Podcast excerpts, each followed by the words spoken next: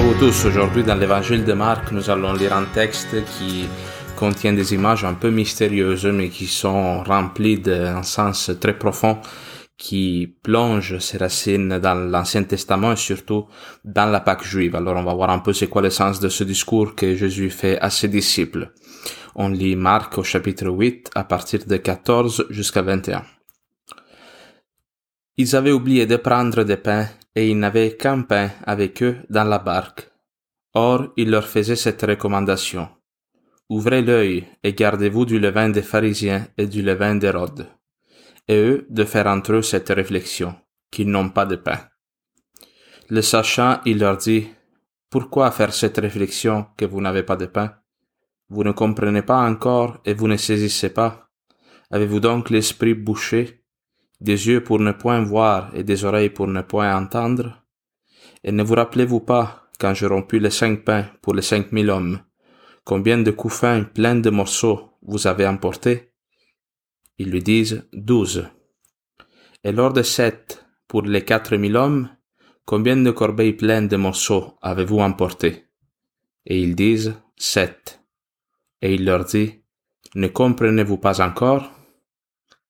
Acclamons la parole de Dieu, louange à toi Seigneur Jésus.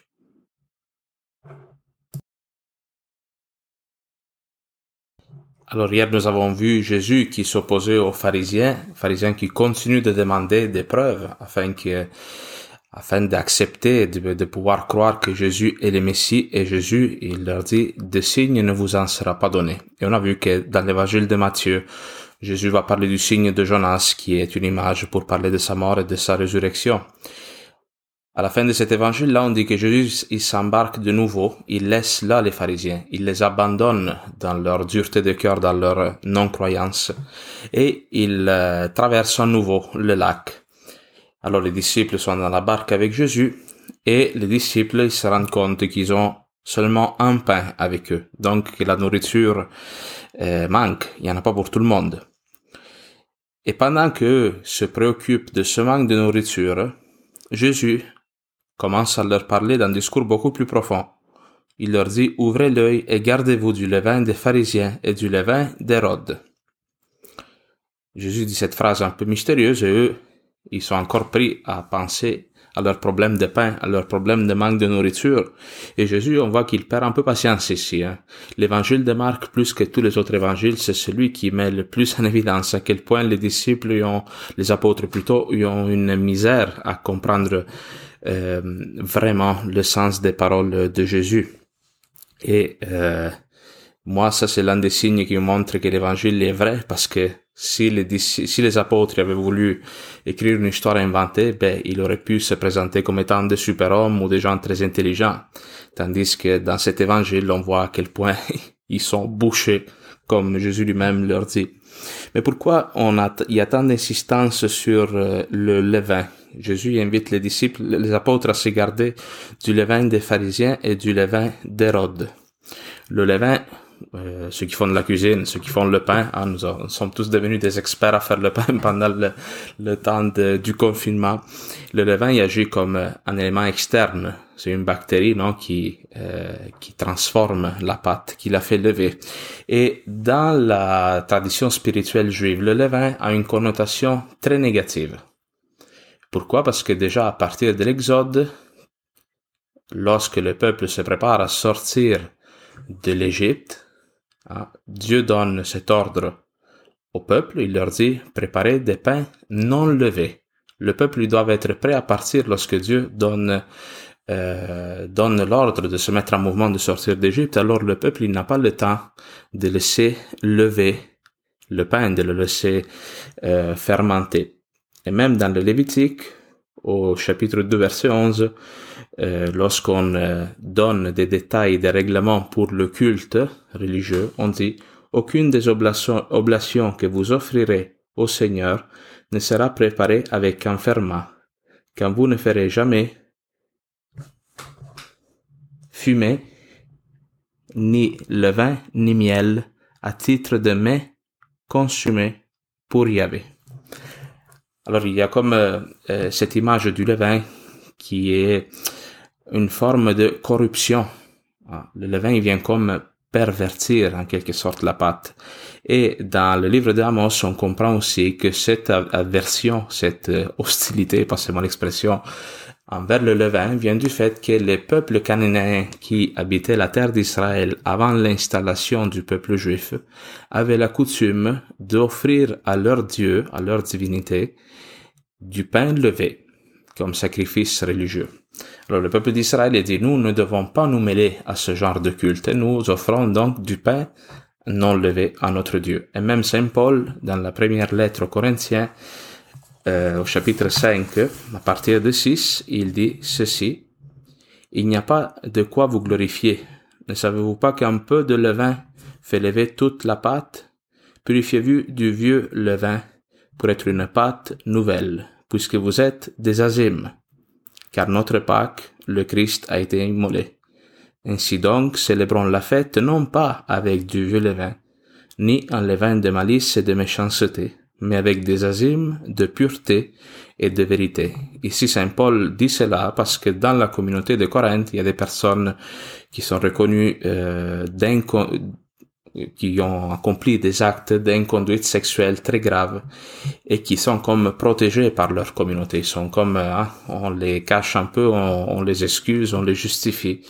Et Paul dit que ce frère-là doit être exclu de la communauté pour le bien de toute la communauté. Parce que cette personne qui s'est rendue coupable de ces actes, Paul il va dire c'est comme du levain qui va pervertir toute la pâte de la communauté. Alors vous ne devez avoir aucun lien avec cet homme pour garder votre unité à Dieu et l'abandonner, ce frère-là, non pas pour l'abandonner pour toujours, pour le considérer comme condamné, mais en espérant que cet euh, éloignement l'amène au repentir, à se convertir. Encore aujourd'hui, les Juifs, quand ils préparent le Seder, le repas pascal, ils commencent par la recherche des Hametz. Les Hametz, ça veut dire tous les restants de pain levé. Hein, toutes les personnes dans la maison, ils doivent soigneusement chercher les restants de pain levé de manière à purifier la maison de ces pains et pouvoir célébrer la Pâque donc dans la pureté du pain azim. Alors je dis toutes ces je donne tous ces détails pour vous faire comprendre pourquoi Jésus parle du levain. Le levain, c'est un élément extérieur qui corrompt la pâte. Alors les pharisiens et Hérode sont dans cette attitude. Les pharisiens, ils ont comme un peu perverti la religion, l'alliance avec Dieu, pour euh, avoir une position d'honneur, d'avantage. Ils ne mettent pas l'accent sur l'amour miséricordieux de Dieu, mais sur l'observance stricte, scrupuleuse non, des lois qui vont quasiment comme écraser l'homme. Hérode lui aussi, Hérode était, on l'a vu dans le, dans le récit du martyr de Saint Jean le Baptiste, est un homme profondément attaché à l'argent, au succès, il est un idolâtre.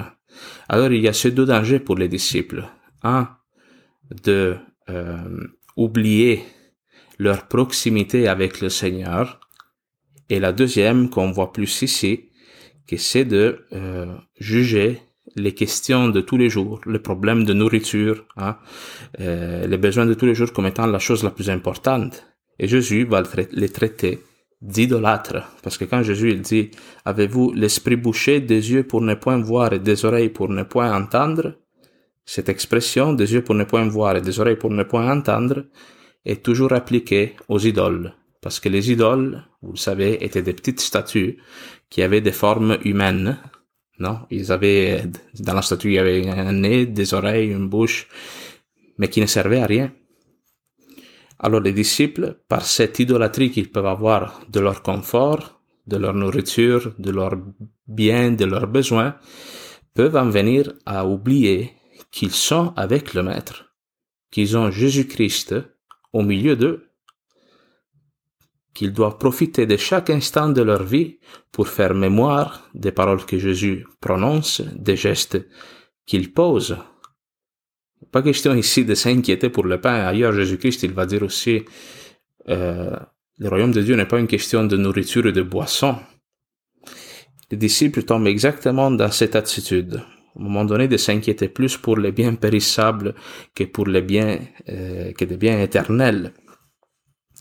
Et Jésus, il rappelle aussi les, deux multiplications des, pains qu'il a déjà faites jusqu'à maintenant. La première qui qui a eu lieu en territoire juif, où Jésus donc il a donné à manger aux foules et il y a douze couffins pleins de morceaux qui ont été ramassés. La deuxième en territoire païen, comme on l'a vu hier, euh, sept, sept qui est une image, comme on l'a dit hier, des nations païennes. Alors, ce texte, il nous aide à nous tous aussi, parce que nous aussi, notre cœur, quand nous sommes baptisés, hein, il euh, acquiert une pureté originelle que le péché vient corrompre en nous.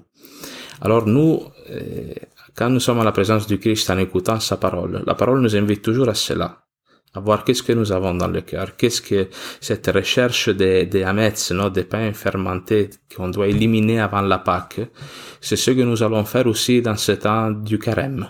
Le temps du carême, c'est un temps où on veut remettre les choses à leur juste place. Quel est ton rapport à l'argent? Quel est ton rapport à tes passions, à tes passe-temps, non? Le temps du carême, c'est ce temps de vérité où on veut un peu arrêter de s'inquiéter pour le pain, pour nos besoins matériels, pour nos besoins de confort aussi, pour ne pas oublier que Jésus-Christ est avec nous dans la barque, que Jésus-Christ est avec nous dans notre vie. Alors voici, ça c'est un peu le sens euh, de ce texte aujourd'hui. Euh, nous pouvons aussi, je pense, en regardant les disciples, être patients envers nous-mêmes, hein, parce que des fois, nous ne comprenons pas toujours ce que le maître veut nous dire. Des fois aussi, on a de la misère un peu à comprendre la parole de Dieu. Mais pour eux aussi, c'était la même chose. Hein. Ils, ont, eu cette difficulté à être sur la même longueur d'onde avec le maître un peu. Mais c'est toujours la mort et la résurrection de Jésus-Christ qui a donné aux disciples cette clé pour interpréter rétroactivement tout ce que le maître leur a dit. Alors demandons toujours au Seigneur, tu dans notre prière, quand on se lève le matin, de nous euh, montrer dans notre vie quelles sont nos morts quotidiennes quelles sont nos résurrections. Et quand nous aurons clair dans nos yeux quelles sont les choses qui ont le pouvoir de nous faire souffrir, de nous séparer de Dieu, et qu'est-ce qui a le pouvoir de nous en relever, là les paroles du Christ vont prendre tout un autre sens.